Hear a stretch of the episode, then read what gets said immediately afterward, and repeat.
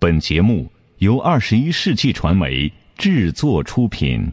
山海如此多娇，引无数英雄竞折腰。数风流人物，还看我是梁冬。大家好，我是吴伯凡。两个男人孕育五年，梁冬、吴伯凡帮你坐着打通经济生活任督二脉，东吴相对论。好戏马上开场。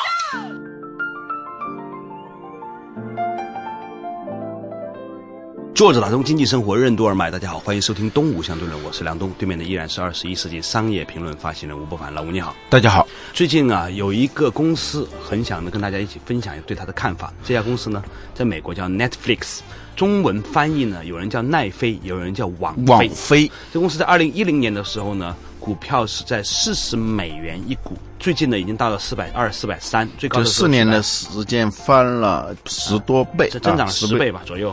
曾经呢，我看了它的一个月 K 图啊，大概有十四个月的时间，就是每个月都在涨，中间有一个月稍微有点回调，很小的幅度。而且他这个公司挺有意思的，他就在金融危机，美国那个金融危机其实是很大。二零零八年、零九年那一段，中国是没有太感觉到，但美国人，你想好多住帐篷的，那很惨的。这帐篷住不算惨的不了，，你想想，人家被赶出来了，那个啊美帝国主义嘛，是吧？但是即使在那种金融危机的时候，它的营业额也没有降低的，这很奇怪。我后来一想，他也对，大家没钱的时候，也实在没什么娱乐了，租个碟看看嘛。对，这家公司呢，刚开始的时候呢，嗯是做 DVD 出售起家或出租起家的。最早是做出售，后来发现这个出售不如出租的这个业务广大。在美国啊，买碟的人和租碟的人的这个比例是差别很大的。其实你把东西拿去租和拿去卖呀、这两种收入还是不一样。因为卖呢是一锤子买卖，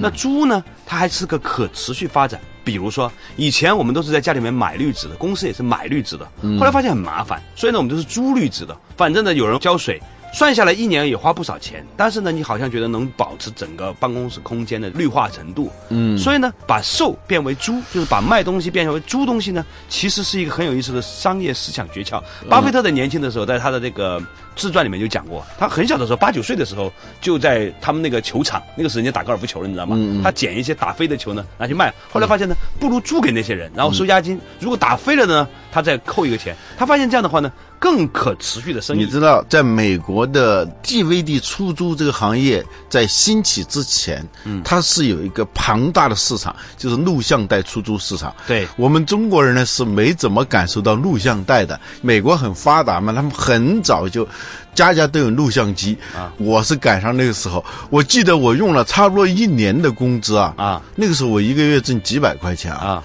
用了一年的工资四千多块钱。买了一个录像机，你这够狠的！现在叫你用一年的工资去买一个什么，甭管买什么，我估计你都会疼。对除非买一房子差不多。对，九十年代初啊，买车完全是一个天方夜谭的事情，想都不会想。但是呢，那时候的家庭啊，我注意到是分为有录像机的家庭和没有录像机的家庭 啊。但是真的是，你花了四千多块钱，好景不长，就一年的时间，突然发现。其实赶上那个末班车了，好不容易攒点钱买了个录像机，这个 VCD 就出来了。中国当时还有一个公司叫华录，在大连的，就是在生产录像机嘛。嗯，好像是整个建设好了，准备投产的时候，发现开不了工了。VCD 已经起来了，很多人花不起四千块钱去买录像机，然后花得起四百块钱去买 VCD 机了啊！那个时候是一个跨越式的发展，然后又转成 DVD 了。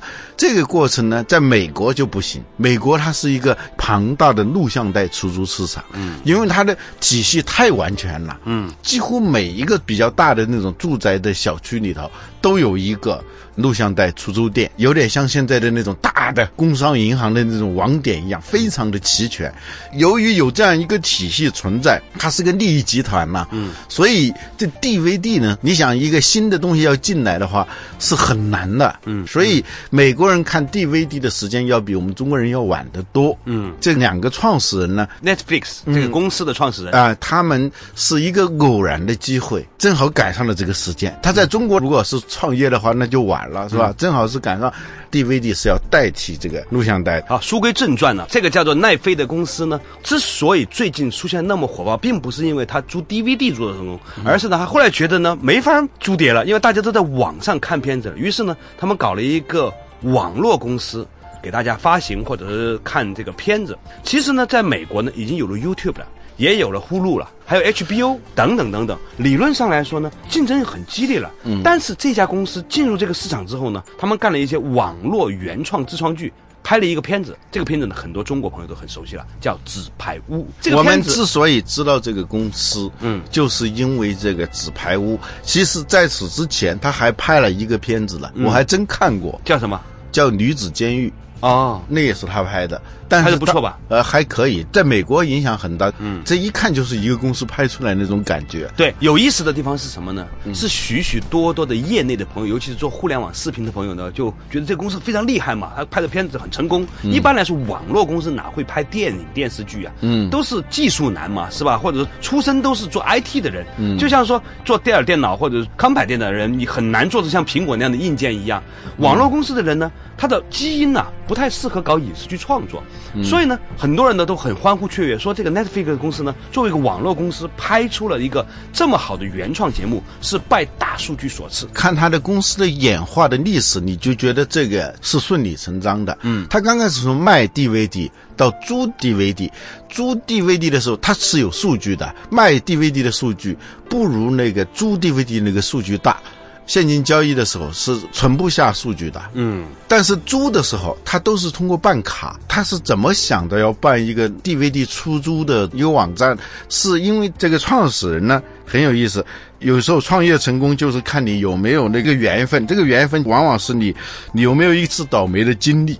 这个他这话说的，创始人之一啊叫马克能道夫，他有过一次经历，就是这个租录像带的时候他忘了还。嗯美国的录像带的商业模式，我们以前讲过，租录像带本身它是没有太多的利润的，对，因为毕竟是有竞争的嘛。你租的那个可能多出五十美分，可能你就给别人钻空子了，所以他不敢在这个录像带租金上头挣很多钱挣别人的钱。那怎么办呢？很多在流通领域里头提供那种服务的那种公司里头，一个盈利的一个技巧就是利用你的过失，嗯，收费。当顾客没有过失的时候，那就是讨价还价嘛。当你有过失的时候，你已经失去议价权了。对，比如说你把录像带丢了，嗯，或者是你把录像带损坏了，或者是逾期没有还，这个时候他就是单方面定价了，嗯，就不可能说来跟你商量着怎么定价，因为我事先规则都跟你讲好了，如果你违反了这个规则，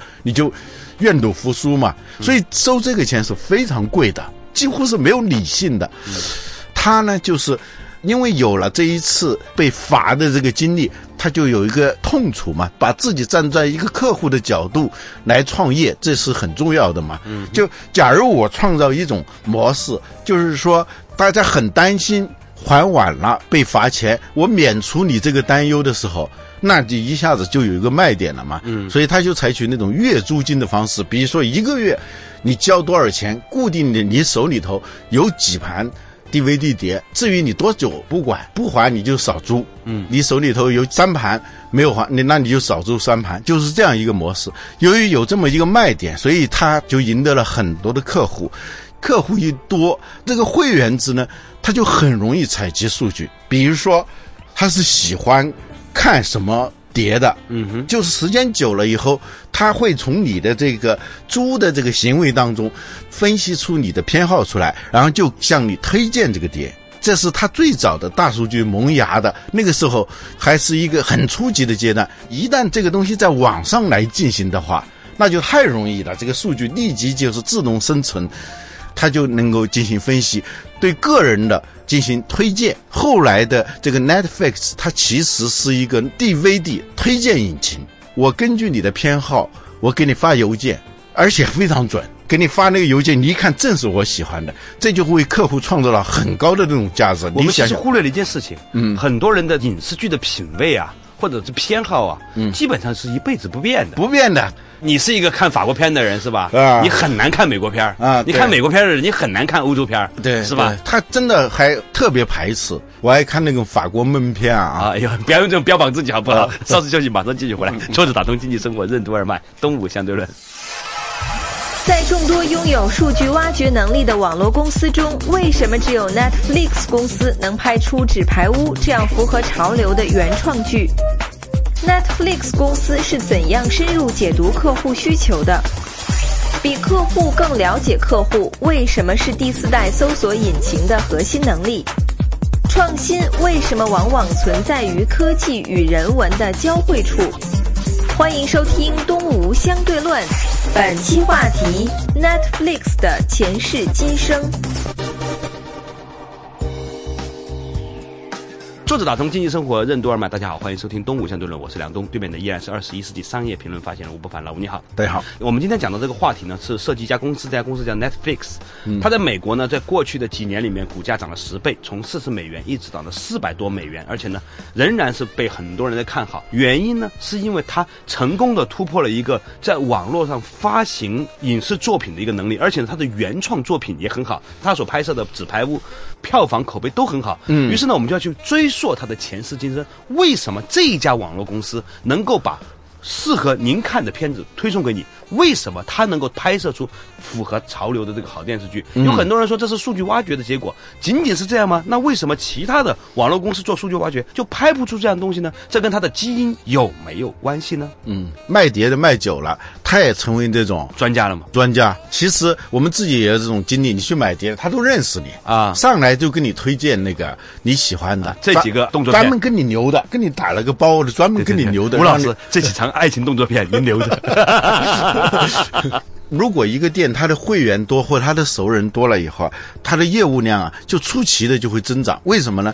因为他了解你，就是那些怪的，好像不受欢迎的那种小众的东西啊，他就敢去卖。他知道他谁会喜欢这个谁会喜欢这个？所以他们有句名言嘛：世界上没有差的电影电视作品，只有少数人看的。嗯，就再奇怪的偏好，那总有一些人喜欢？所以他的基因就是什么？对客户需求的深入的解读，向你提供的产品不是你要的，但是我给你，你会觉得深得我心的。哎它就是这样一种商业模式。对。我们都知道，现在很多的网络公司都跟电视台自己搞内容一样了。以前的网站呢，像 YouTube 那些呢，都是以说做平台，嗯提供商和购买方他们彼此交易，我是做平台的，是吧？甚至有用户自创内容啊，等等等等商业模式。这个 Netflix 呢，他们是自己投资，自己找导演，自己找演员，自己编剧本啊。这就是因为他从一家卖 DVD 的到租 DVD 的，到变成一家 DVD 推荐引擎，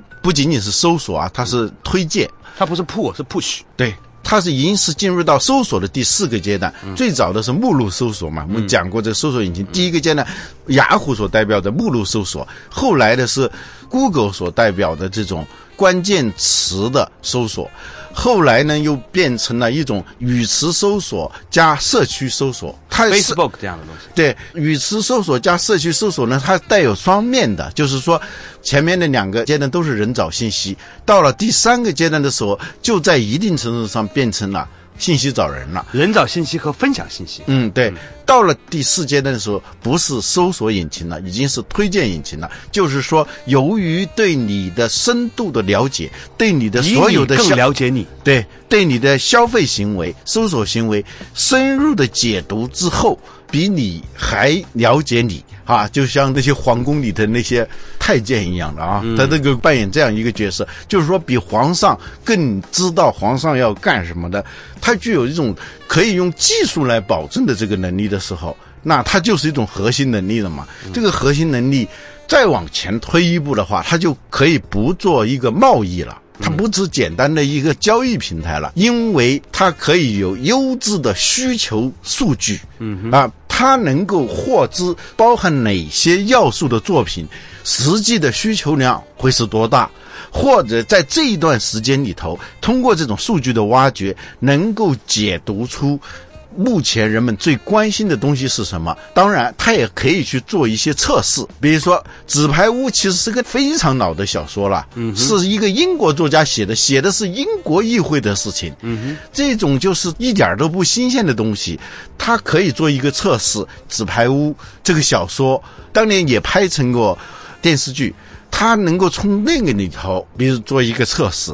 有多少人喜欢？甚至是去以很低的那个成本就问拍一个美国版的《纸牌屋》，你会感兴趣吗？他不是根据他们口头的表达，而是通过一个数据来确认这个东西是一定能火的。这一点呢，是目前的好多内容制作公司根本不具备的。很多的内容制作公司，比如说像我们中国的这种什么华谊兄弟，他根本还没有这样一种。技术手段来挖掘这个需求，获知真实需求，它基本上还是一个少数人的拍脑袋行为。这个事情呢，我有另外一个角度来看哈。一方面呢，它比传统的做内容的团队或者制片公司。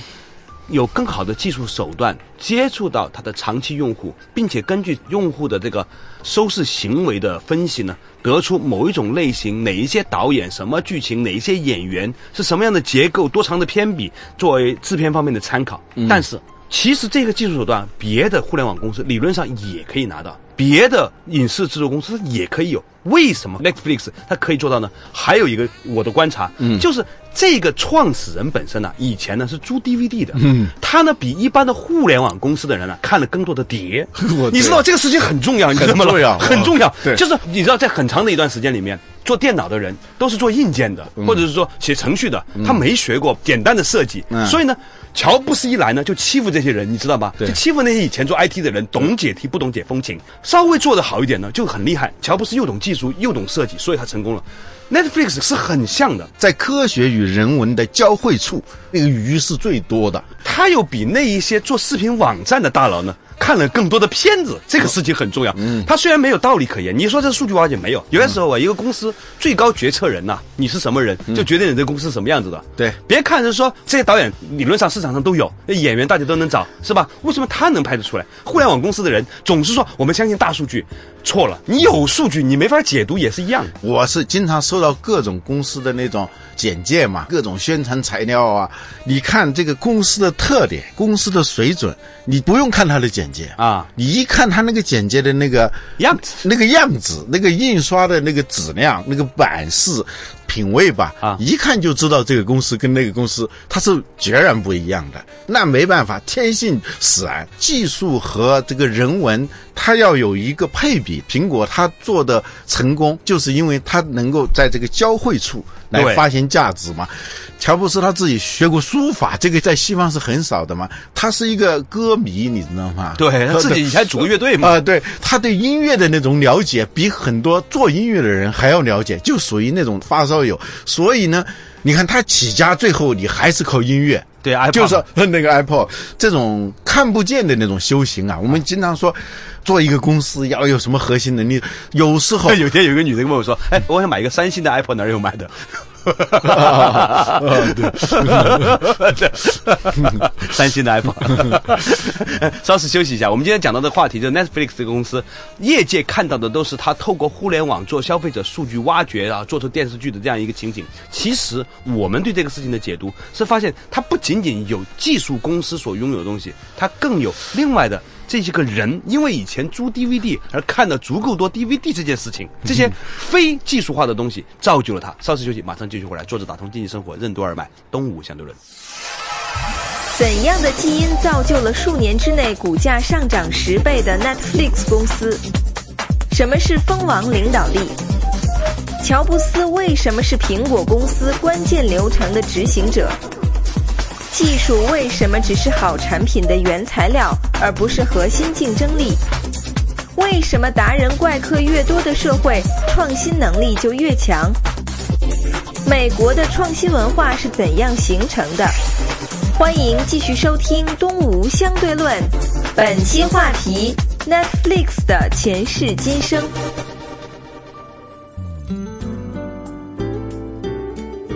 作者打通经济生活任督二脉，大家好，欢迎收听《东吴相对论》，我是梁东，对面的依然是二十一世纪商业评论发行人吴伯凡，老吴你好。大家好，今天我们讲的这个公司啊，叫 Netflix 呢，在互联网业界，尤其视频网络业界呢，大家都在吹捧它，说它呢是一个透过数据挖掘去做电视剧的公司，好像呢拥有了某种科技手段之后呢，你就能够做出好的原创剧。但是其实从逻辑上来说，在美国，Google 也有大笔数据，对吧？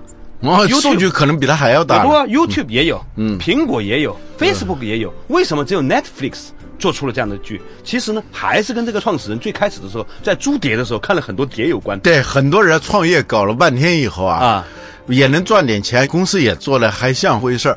但是最后那个公司要真的有起色的话，往往是他找回了他的那个原点，最初的那个链接，就是那种没有谁给他付过钱，他也没想到会有什么用，但是在上头花了很多心思的。对那件事情，要跟他公司的现在的这种业务一旦结合起来。